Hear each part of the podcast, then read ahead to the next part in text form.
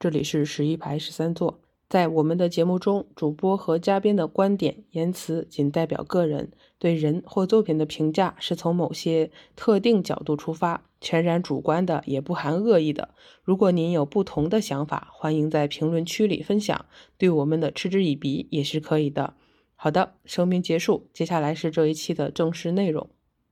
欢迎收听十一排十三座，一档由两名孤寡猛女说十三话的戏曲主题播客。大家好，我是导枕。大家好，今天给大家 对给大家介绍一个新的朋友啊，这是我们的嘉宾杨平老师。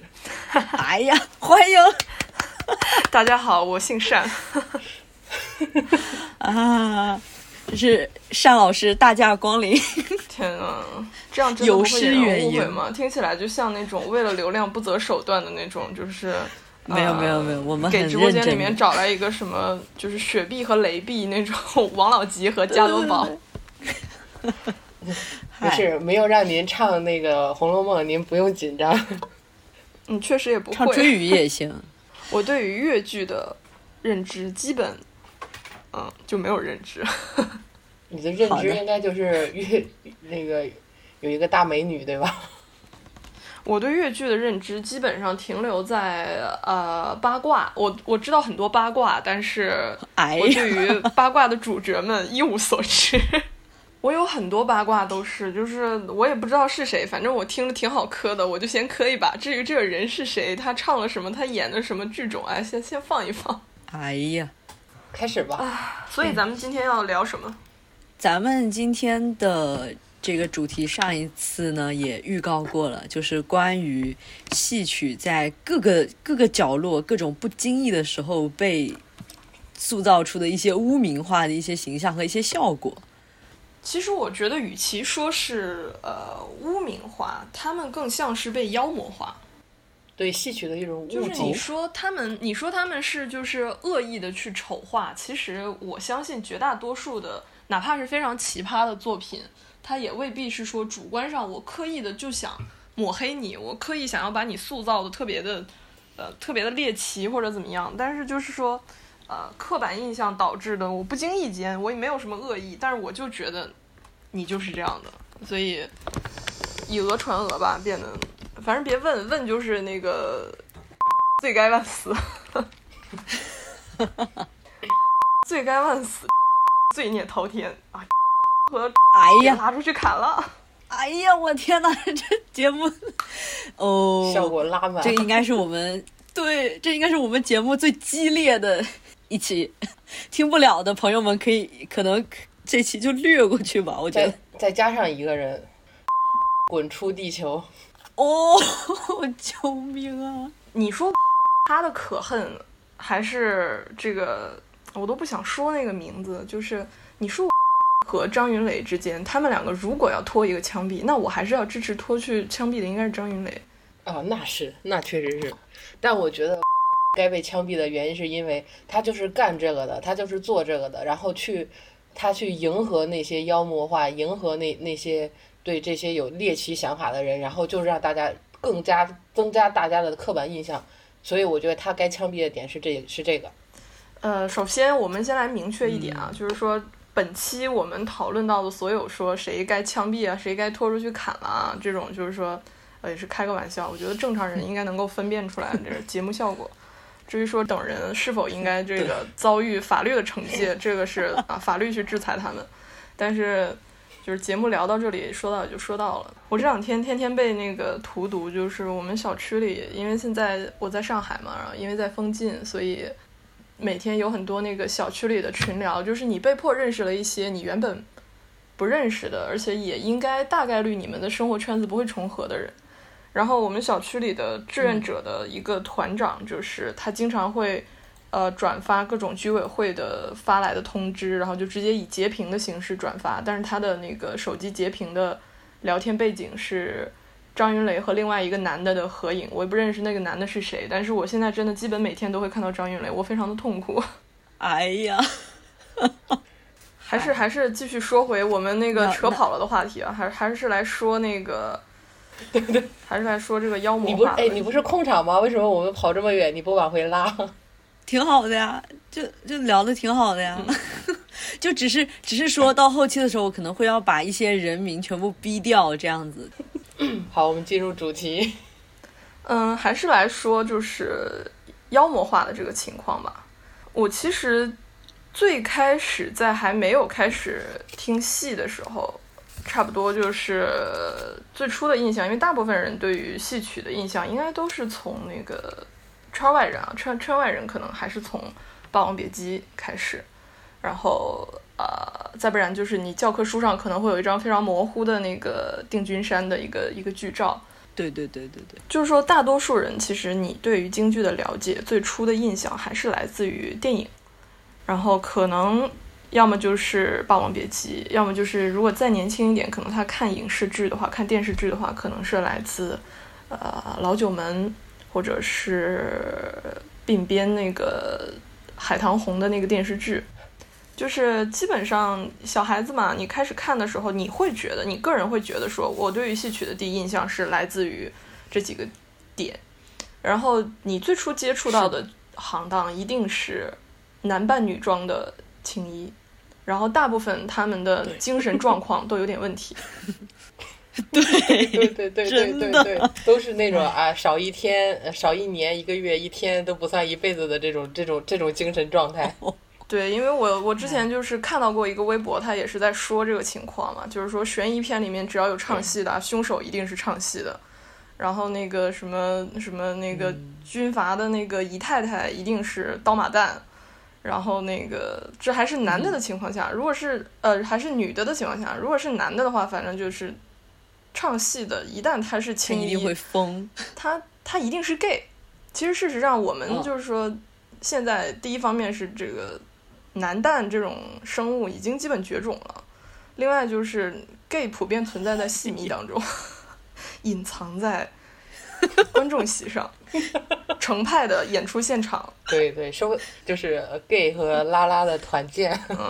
一般是 gay 吧。就是说，我现在跟男生，在我怀疑他的性取向的时候，我第一会问的就是你听戏吗？我觉得这个已经成了一个暗号。听程派，程派是 gay，程派是 gay 的团建，越剧是拉拉团建。好，对不起，刻板印象了。你这，你看看你，你这个刻板印象，哎呀，还说别人的，你真是。我就没有遇到过听程派的直男，从来没有遇到过。从这个挑一部。挑一部这个作品开始说吧。挑一部作品开始说的话，那肯定还是从那个《霸王别姬》开始说嘛。嗯，因为它实在是太太太点中点了，已经。就是说我那天也稍微想了一下，就是问我说有没有什么合适的例子可以举。我第一个想到的就是《霸王别姬》。嗯，其实第一方面是《霸王别姬》本身，它是一个香港的作者去写的。李碧华他是一个出生和成长都在香港的人，然后他还是一个五九年出生的，所以他其实完全没有赶上，呃，京剧非常繁荣的那个阶段。不管是他生存的地理位置，还是时间空间来说，其实他都没有说真正的是一个跟戏曲相关的这个从业的人，而且。你说他的其他作品也能感觉到，除了《霸王别姬》，还有《青蛇》，他可能提到了一些，其实他都不是戏曲相关，就只是说有《白蛇传》这个故事。那他对于京剧的了解实际上是非常有限的。然而这个也不是他的错，就是说我们自己在写，呃，写小说，在看电视剧，我们在做一些创作的时候，我们也经常会说去用到一些跟自己并不了解，或者说跟自己并不相关的一些行业。其实这不是他主观上的一个故意上的行为，但是确实是从《霸王别姬》这个作品，尤其是被影视化之后，呃，带来了很大的一个社会上的影响，还有观念上的影响。加上呃，张国荣他作为这个电视剧呃这个电影的主演，他自己本身的这个性取向，还有一些他背后所有的这种社会上的符号，就导致大家对于。京剧这个东西走上了一个很错误的认知，一方面是说大家会误认为青衣是京剧的主角，继而觉得除了青衣之外，其次重要的行当是花脸。那实际上你听过戏的人都知道，这两个行当，你青衣如果说是主角也就也就算了，因为这个呃，女主戏还算是也不能说很多，但确实还是有一些。但是你说花脸这种，他静觉他在台上本来他通常都是以一个重要配角的一个身份出现，以静觉为主角的戏其实很少。然后，但是在他这个影片出现了之后，就在整个社会上引起的反响，就是改变了大家对于京剧的一些了解和一些基本的印象。甚至说，我们可以后续看到，基本上你在教科书里，或者说社会上的一些宣传也好，普遍的京剧的代表形象都是花脸。像霸王这种、项羽这种，他在京剧里只有几十分钟的戏份。我记得印象中，就除了《霸王别姬》之外，好像京剧舞台上就没有项羽什么事吧。但是他反而成为了，呃，在在京剧中非常重要的一个角色。其实这很很不正常。然后导致的就是，大家会去产生一些错误的联想，然后因为《霸王别姬》的出现，然后再去觉得，好像所有的京剧的青衣这种旦角正旦都是男的去演。事实上，这早在差不多四大名旦那个时代过去之后，就已经几乎都是女演员了。你像到了杜近芳他们那一代，基本上就开始，你明显能够感觉到，一旦女的可以唱戏了之后，男旦就。飞速减少，我知道的就是因为那个年代女性如果去唱戏的话，女性是不允许唱戏的呀。就是说，其实还是那个在那个年代里，不是说女的不允许唱戏，对，你就根本就不可以出现，你不可以出现在任何的社会场对场所之内，不能出现在任何的社会场合之外。对，那只能在家。然后你你即使去是去看戏。你都会要被污名化的，何况上台演戏，对吧？我对我昨天看那个豫剧的常香玉，呃，他他讲了一段他小时候的故事，就是常香玉他要去学戏，就是他很小的时候啊，他想去学戏，那个时候他只有九岁，然后他的那个大家长，封建大家长们就是那个什么，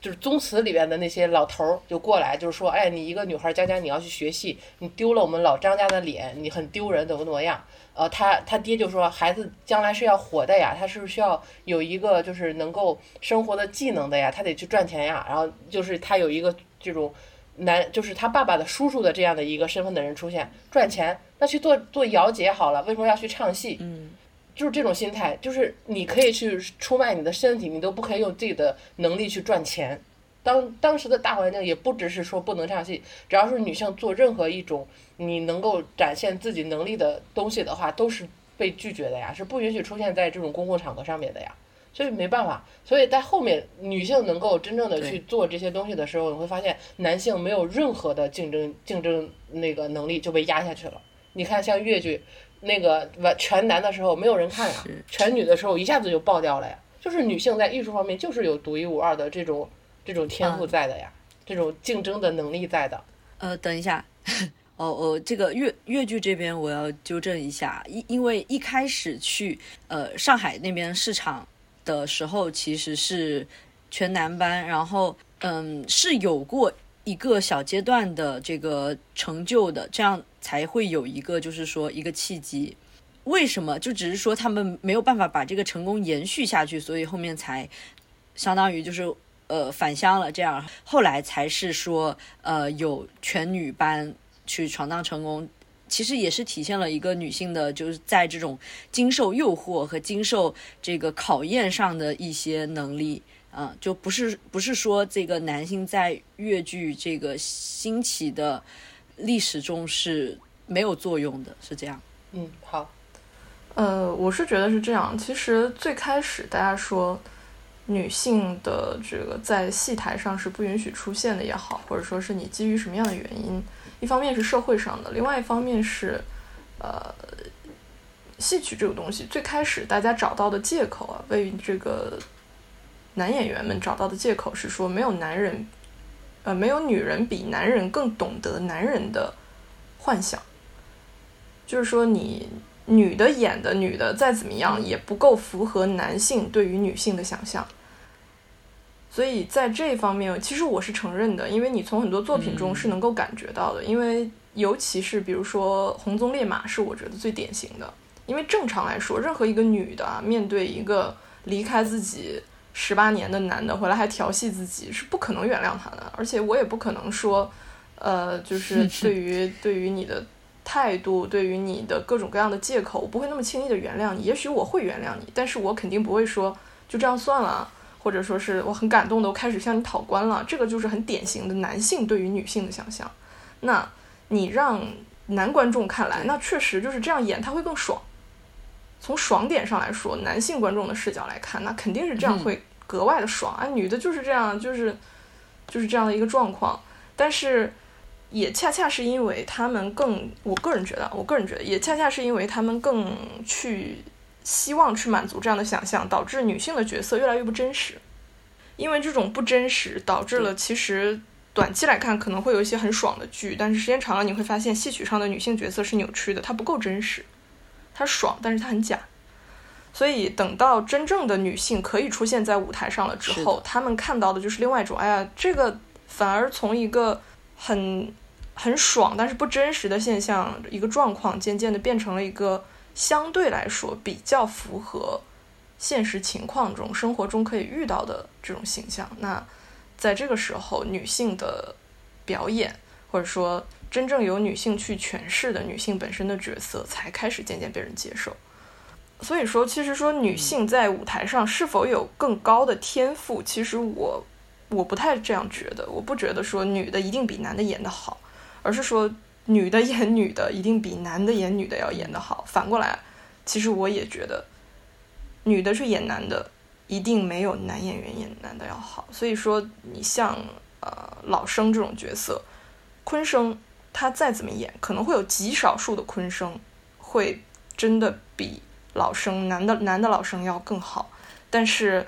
从行业整体上来看，那一定是男的演男的，他要比女的演男的更真实、更好看一些，各种意义上的。嗯，这个还是要限制一下剧种。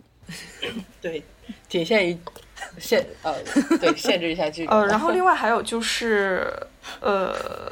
像像梅兰芳这种，他们这个一个方面是时代限制的，那个时候因为他没有女性的竞争对象；另外一方面是确实你在任何一个行业里都不能拿极端的特殊情况、最顶尖的人去作为讨论的一个对象。你说啊，梅兰芳他就可以证明说男的演女的要好啊，但是并不是所有人都是梅兰芳。京剧这么这么多年啊，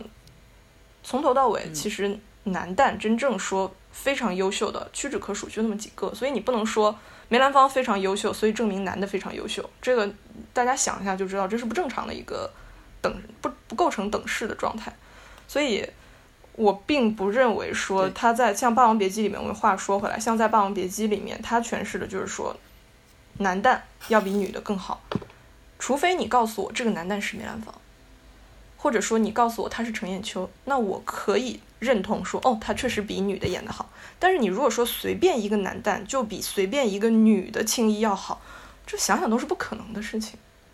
但是恰恰就是长期以来，因为从《霸王别姬》开始，当然一个刻板印象不是从《霸王别姬》一个就能够形成的，包括你比如说那个尊龙的那个蝴蝶夫人，也是有。这样的一个引导，一脉相承下来，最终导致的就是大家刻板印象会觉得男的唱青衣要比女的演得好，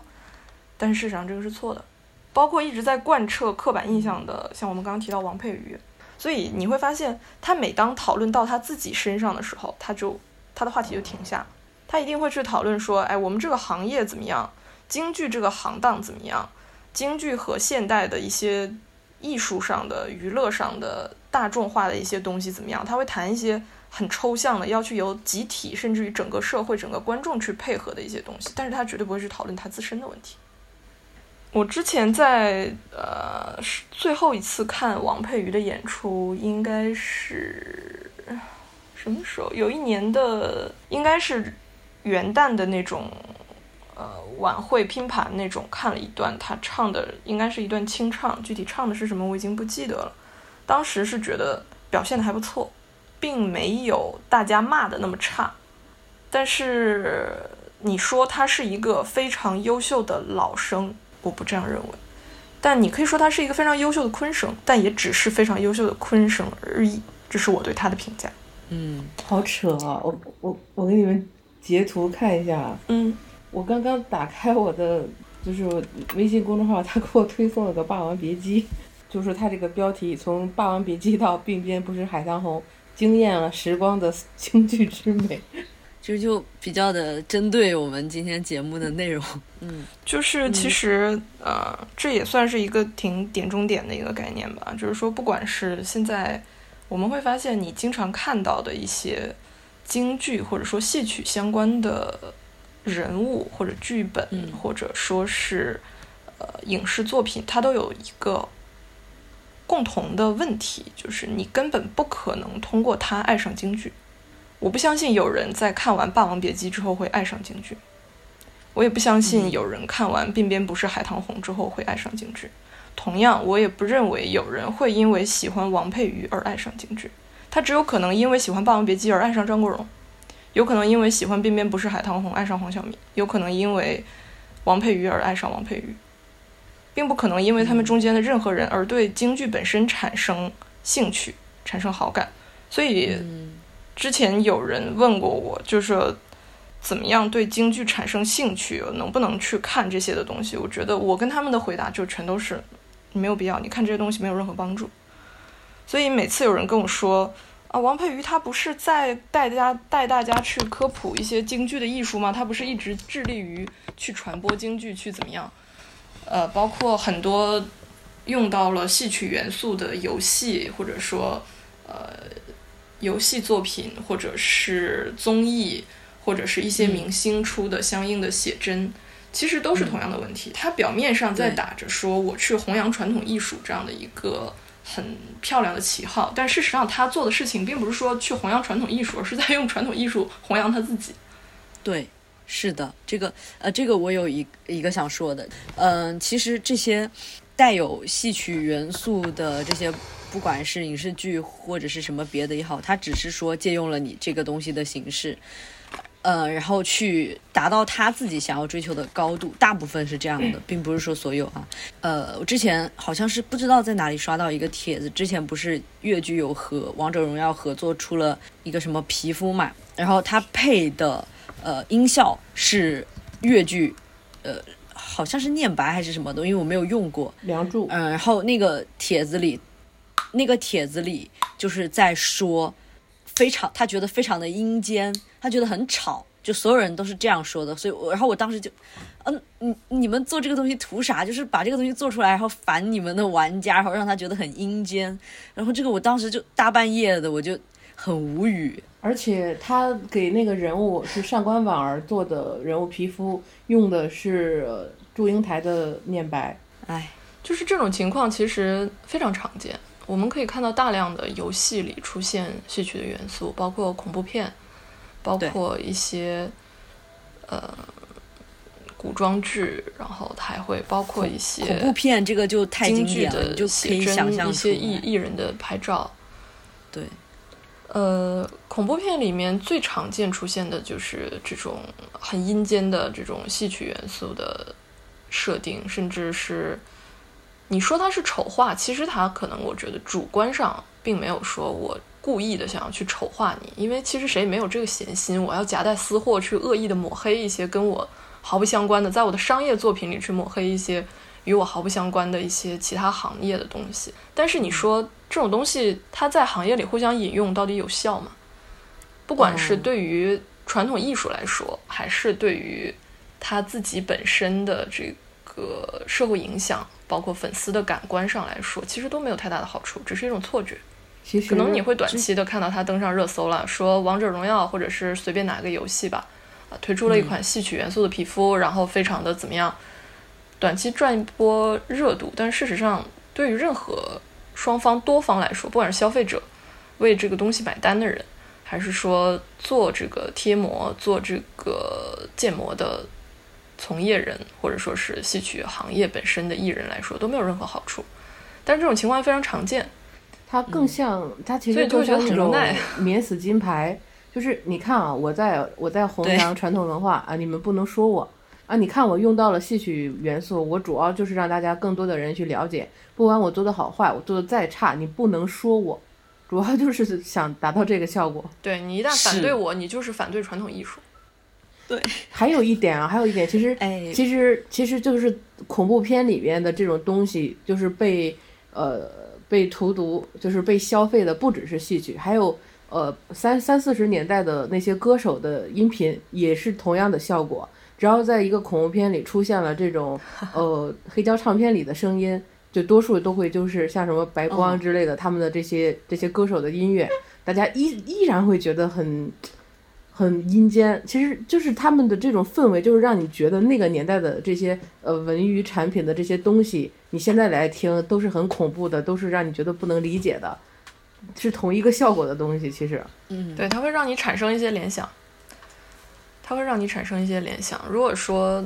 最近几年比较典型的可能是金宵大厦吧，但是金宵大厦它使用的那个金宵多珍重相对来说还是比较正面的，所以我觉得还可以。但是更多的确实是你出现了三四十年代的东西，你出现了戏曲元素，一定是非常可怕的，没有什么正面的东西，不管是说不管是说从恐怖角度上的可怕，还是说从悬疑犯罪层面的可怕，都是这样。就是戏曲相关，要么就是闹鬼，要么就是凶案。呃，这个哎，我突然想到一个事情，之前是有一个什么游乐场所使用了一个戏曲演员的照片儿，南京欢乐谷使用了李胜素和董媛媛的海报。它不止，它使用了大量的当下最卖座的女女演员的这些画，就是戏曲装扮的造型，像史一红啊、只要你能提得起名字的这些名演员，他都给你做成鬼恐怖的这种东西、哎挂到了墙上，就是 制给你制造那种东方、哎东方恐怖的那种效果。哎，就感觉很委。屈。而且你要是你要是自己找，你要是自己找演员去化妆去拍都无所谓，你一下子你就从网上一下子精准的抓取到了所有最卖座的演员的照片，你你就是真的觉得戏曲一个人都都不看了是吧？他就就是这种心态，就是不管我怎么随便搞，你们反正都不看，我瞎搞你们也不知道，就是这种心态。很多人会觉得京剧已经死了啊，没有观众了，没有年轻的人会注意到这些，甚至于他在制作的时候，他不会觉得说这些人还活着。我相信他们并没有说对于京剧的有意识的去了解，而刻意去使用一些现在最当红的一些戏曲演员的图片。我相信在他们的想象中，他们会觉得这个演员应该已经去世了，这应该是默认所有呃所有能够可能是梅兰芳吧都是都是已经过世了。对他们会觉得你给他一张照片，他会觉得一个青衣演员的非常漂亮的照片，这应该是梅兰芳，因为我相信二十一世纪二十年代不会再有京剧演员了，他们就是这样想象的。嗨，所以我当时对于那件事情，你说愤怒，我没有太大愤怒的这个成分在里面，只会觉得说，哈哈哈又是这样。很好笑。然后再去说，呃，还有一个很典型的刻板印象，这个也是前一段时间在微博很火的，是有一个也不能算前一段时间，隔三差五就会火起来的那个视频，是有一个大雪天，哦，对然对对对，后那个卖乡下的一个戏台，然后下面没有观众，外面下着暴雪，然后演员还在上面演，还在上面唱。嗨，然后下面的评论就是分为两个阵营，呃三个阵营。第一个阵营是以非常崇拜的怜悯的语气说：“哎呀，这个艺人就是这样，戏比天大，有没有人看也要演啊。”这是第一种。呃，第二种就是也是点中点了，就开始说，嗯，这个是有这个神鬼元素在里面的啊，这个是给这个鬼神看的，不是给阳间的人看的。虽然没有活着的观众，但是死了的观众是坐满了的。哎啊，八方这个六甲六丁都在看。哎这是第一种啊，这是第二种。第三种的声音就是，国家花这么多钱养你们干嘛？国家为什么要花钱养着这种已经没有人看的艺术形式？我是想说，就像这种剧团哈，都是这个大部分都不是国家养着的，都是自己的，都是靠自己去赚钱的这种团，没有国家养，这些都很很，而且很大一部分就是那种平时农忙都是在村里干活的，平时的话，呃，没有农忙的时候才会去接演出的，像像我们在网上看到的这个片段的话，大部分是这种嗯，团。其实我是觉得，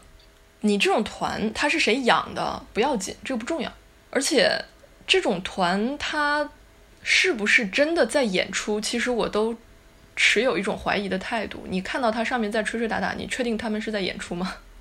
因为现在也是一个天气预报比较准确的年代了，你能确定他们真的是在演出，不是说啊、彩排，或者说是我就是个人有这个爱好，我自己随便演演又怎么样呢？我不需要跟任何人有任何交代。然后就导致说大众的刻板印象会把这些人，把一个很普通的行业进行一些神话，进行一些毫无意义的一些浪漫主义的想象，把它想象成有一些很高贵的职业道德在里面。还有一点，呃，因为呃，我们这边一直都有这种团嘛，这种就是说我们是呃去邀请他们过来演出，是因为这段时间确实是会酬神的哈，所以就是我们是给到了他们演出的场次，然后确确定好了演几场，什么时间演，这个演完之后就可以走，这个无所谓观众的，这个就是我们的一种呃过节啊，或者是怎么的一种形式，也不在乎就是说有没有观众乱七八糟的。就是这个，就是你们要跟我们演够场次就可以了。你把他这段删掉吧，他提到了要酬神，下面会坐实这个下面坐满了六丁六甲。嗯，不用不用，呃，好这个不不是，不 是我只，是我只是说这件事情。这个事情其实是很正常的。像我在的，我现在正在闽南地区嘛，其实戏曲最初的发源就是和这这个是有关系的，但是并不是说像像底下什么鬼神会来，那你 这个这个东西是你到现在还还这样想的话，那也没办法。对，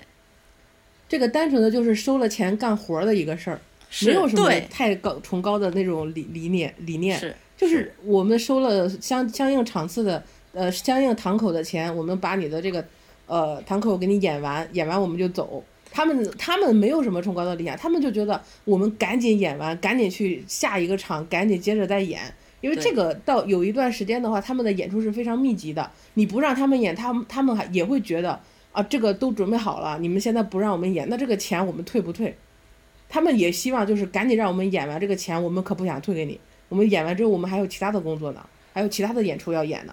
大部分的，因为我之前看一些东西，呃，采访到一些的这个像就是自己做团的这种戏曲团队，他们就是这种心态。有的地方确实是有大批大批的观众在看，但有的天气确实是演不了，但他们堂口的钱收了，他们就是要演完之后赶紧走的。嗯，不想在你们这儿多待一，就是多拖一天，多拖一天的话，我没演，那我这个钱我要不要退？那不退的话，我又在这儿耗了一天，那这个钱你要不要补给我？所以很纠结。那干脆我演演完我走就行了，没有太崇高的理想，不要觉得什么戏比天大，乱七跟这。很相似的，其实还有一个类似的情况，我们看视频的时候也经常能够看到，B 站上有很多呃车祸合集，比如说杨建中、小灵童。小灵童先生他在有一次演《追韩信》的时候骨折了，中间是出了一个意外，然后那个那个掉毛吧没拴没翻好，然后骨折了，但是还是把这个戏演完了。呃，还有一个是比较典型的是当时一九年啊一八年非常有名的《我只有琴童人一个》的那个林科的《空城计》，嗯，都是说在台上出现了比较严重的意外，然后还是坚持把这个戏整整个表演完成，然后会有很多人说戏比天大，这就是职业道德，怎么怎么样。其实我觉得你没有必要上升到那个地步，确实它有职业道德的成分在，但是第一，我们拿骨折这个事情来说，没有说丑化谁的意思。从现实情况来讲，第一，演员当时不会知道自己受的伤有多严重，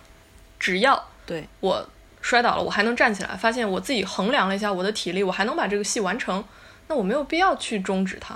我可以继续演下去，我就演了。因为否则的话，别人眼里看来，我这个名声我脸还是要的。如果我是摔了一下，我自己觉得没什么问题，然后我就把戏停了，停了之后，我要不要再把这个演出补给别人？我这一份的演出费收不收？今天剧场的租金怎么办？其他人的行程会不会被影响？这都是需要考虑进去的。琴童掉下去一个，我林科如果今天这个演出我停了，那好，今天退票吗？明天重新演吗？那如果还要停留一天的话，像林科是大连京剧院的演员吧，应该是大连还是武汉？他当时在哪一个地方挂靠我忘了。我当时作为一个外地过来跑码头的演员，身边有一些琴师，还有我的工作人员，他们的比如说住宿，比如说机票，他们还要再耽误一天吗？如果因为一个我肉眼可见并不严重的意外导致我这一台演出终止了，那我接下来的经济上的损失是很难去判断的，而且我会欠很多人情。嗯，像我们其实自己生活工作中也会遇到类似的情况，比如说我摔了一跤，或者我生了个病，我去坚持的把这个事情做完了，从你个人的体验上来说，没有特别大的影响。因为我的精力、我的体力是可以支持我继续把这个事情做完。然后，如果我放弃了，反而会有更多的问题。我还不如现在坚持，赶快把这个弄完了，然后我再回去好好休息。我可以有充分的时间继续去休息，而不是说你像如果说小林童先生当时我翻了个跟头摔倒了，起来我一摸就知道完了，我骨头折了，那他肯定不唱了。你不用觉得说肋骨都戳出来了，都已经血流如注了，我还要把这个戏演完，不可能的。只是说他当时不知道自己严重到那个程度，下了台之后一诊断说：“哎呦，先生，您这都骨折了，您还是演完了啊！要早知道骨折了的话，我还折腾这么半天，我这还好没出大事。”其实就是这样，但凡他知道自己当时真的有那么严重，有那么大的风险，他不会继续唱下去的。不要把京剧也好，任何戏剧也好，不要把它进行妖魔化。这种妖魔化会带来一些捧上神坛的捧杀，其实它只是一份很普通的工作。你这么说让我想起来，就是之前是哪个演员是呃生病了，不能够上台演出，呃就把这个演出给取消了，就不是就有人说什么啊戏比天大，票都卖出去了，你们竟然取消了，嗯，戏曲演员的命不是命吗？戏曲演员的身身体不是身体吗？他。他在他也是考量过自己的身体，觉得不能够去完成这件事情，而且并且知道大家是希望看到的是我，不是我的学生，我的徒弟，所以这个演出取消或者是延期啊，怎么就涉及到戏比天大？他不他不爱护他的职业呢？他就是因为爱护要给大家更好的这个享受，所以才把这个演出取消或者是延期了。所以对于这种，我就他们的命不是命吗？就很奇怪。呃，这个东西还有一点啊，就是说举一个极端的例子。张火丁的《霸王别姬》票卖完了，他今天突然生病了，告诉你说我让那个江笑月来演，你认吗？你觉得可能吗？我 头给他打掉。然后同时还有就是说“戏比天大”这句话，其实是对于很多艺人的一个道德绑架。他这种话，你不停的去强调这种刻板印象，最终会导致的结果就是演员会去为难自己，演员会为了道德舆论、道德舆论而不得不去。在自己状态无法完成演出的情况下，仍然要坚持下去，那最后的这个舞台的呈现效果是非常可怕的。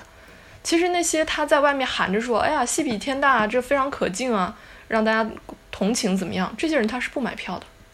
坐在现场的人一定宁可你 养好了再来，而不是说我买了一场张火丁的票，我带着看张火丁的期待，我看了一场江小月，我对不起啊，这是你跟我说戏比天大。你真的觉得戏比天大，你不会这样做的，除非除非是除非是我买了谭正岩的票，你给我引 让张建国来演，那我认。那是升舱了，是，对啊，你跟我说戏比天大，你跟我说这个演出取消或者不取消，这个东西要因人而异。第一方面是我们刚才已经说过的，这种演员本身他的成就是不一样的，你不能说演员之间存在互相替代这个东西，它本身是不成立的。另外还有一点就是说，很多演员。他是有自己贴钱在里面的呀，有一些我比较熟悉的一些，也不能说是演员，我比较熟悉的一些票友，一些比较水平真的很高的票友，他自己偶尔会办一些演出，呃，门票也很低，基本就是朋友们能够帮他把演出的舞台租赁的费用给付掉就可以了，他不赚钱。那这样的一场演出，如果他生病了，难道他要换一个人来演吗？我拜托，我组织这场演出就是为了我自己过个瘾啊！你以为呢？等到那一天我生病了，我换个人来演，我费了这么大力气让别人爽了一把，那能行吗？对吧？就是一就是一个职业，没有必要神话，或者是觉得有多么多么的了不起，多么多么的不堪，都就是个职业。对，嗯，然后就是说。有的时候啊，这个 PUA 它比较严重的话，就会导致演员自己也有这种认知。最典型的就是王佩瑜，然后他会成为一个借口，他会说自己对自己 PUA 说戏比天大，他自己催眠了自己这一点之后，就会容忍自己以任何不好的状态、任何不完美的状态出现在舞台上。所以我第一次看王佩瑜的时候是《捉放曹》，应该是王佩瑜最拿手的戏了。该说不说啊，演得非常差，很一般。唯一的看点是王佩瑜本人在台上很漂亮，并不是说老生的那种漂亮，是，哎，这个人很漂亮，你 这个意思大家自己体会吧。嗯哼，嗯，你看到一个这个，就像其实那个时候我坐在下面的看戏的人产生的那种感觉，就是类似于我在台下看戏，当时我的感觉就类似于《霸王别姬》下面的观众。我在那一刻注意到的根本不是这个舞台在演什么，这个剧情。这个唱腔，这个唱段，我注意的完全就是这演员长得不错啊，哎，这手啊，这脖子，没什么可看了，只能看这一点了。然后你很难免的会轻贱，会看清，会瞧不起他们，因为他们的卖点不是他们的艺术能力，他们的卖点是啊，你懂的。嗯，为什么说所谓的戏曲艺术中间存在戏子和艺术家的区别？就是当你的业务能力足以让人把注意力放在你的表演上的时候，你可以称之为艺术家，因为我看你是看你的艺术，我会忽略你这个人长得好不好看。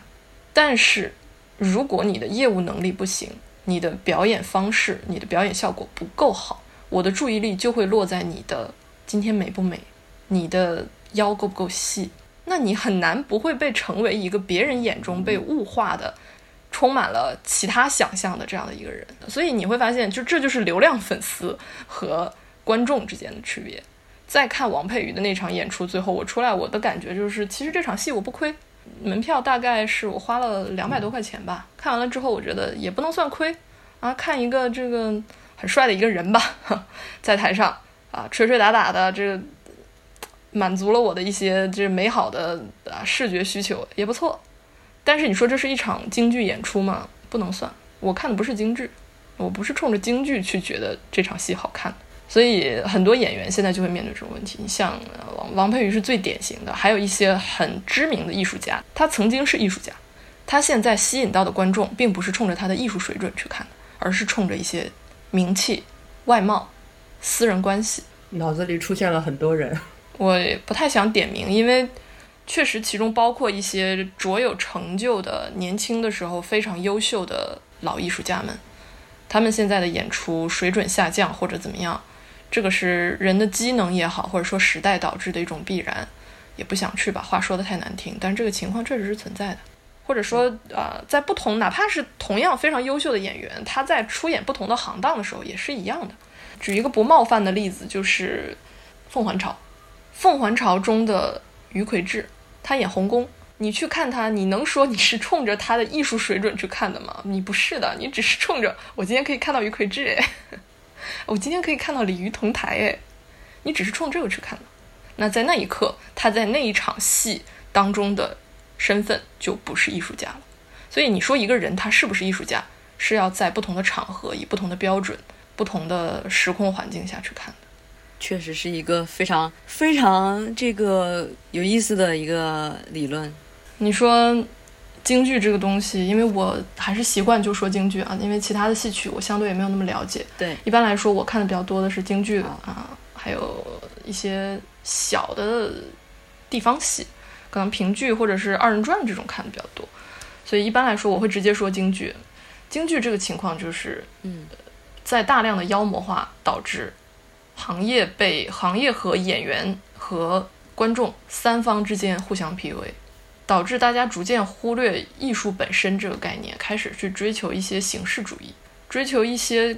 很多很多东西，但这些东西是跟艺术没有关系的。然后在这些行业里的互相 PUA 到了一定程度之后，它开始向外扩散，开始扩散到文艺创作里去，开始扩散到大众的印象当中，在风声。那个电影版的《风声》里面，我们可以看到白小年，他就是一个很典型的一个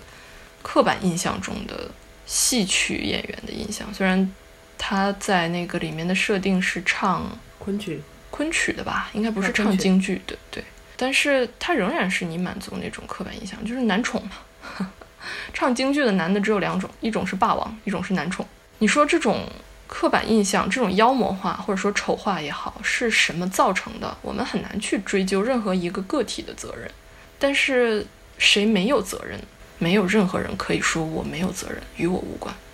呃，刚才这个单老师说到的，呃，那个大雪天，一个小小台子上面在唱戏的底下评论，其实还有一种类型，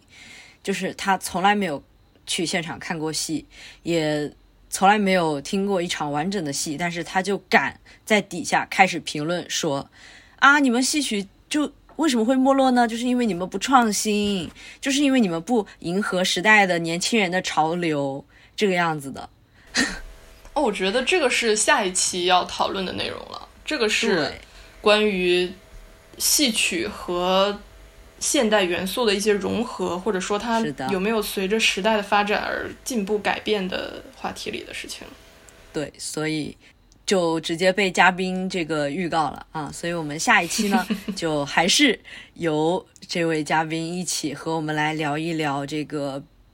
比如说这个什么歌曲、戏腔、戏腔歌曲，然后各种各样的戏曲元素怎么和当代的这个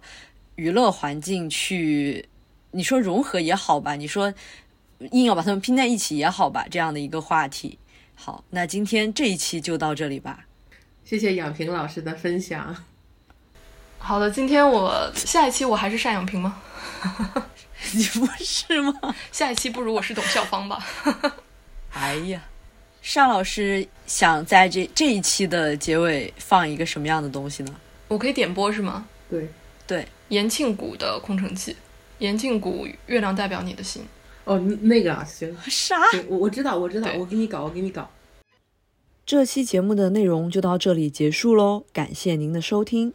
如果觉得我们节目还不错的话，订阅、关注、评论和分享给你的朋友，都是对我们莫大的支持。下周二上午十一点，我们再唠。